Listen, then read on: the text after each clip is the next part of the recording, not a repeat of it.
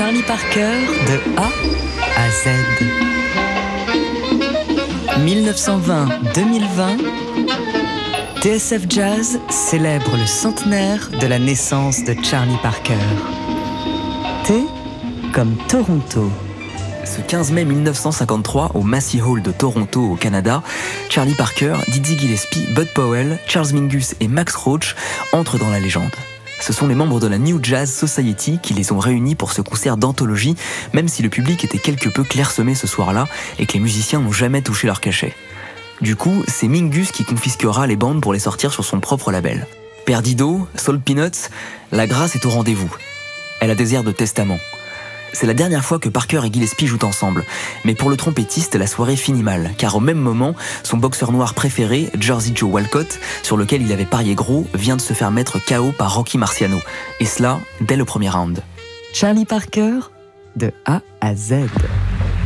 Semaine spéciale Charlie Parker sur TSF Jazz.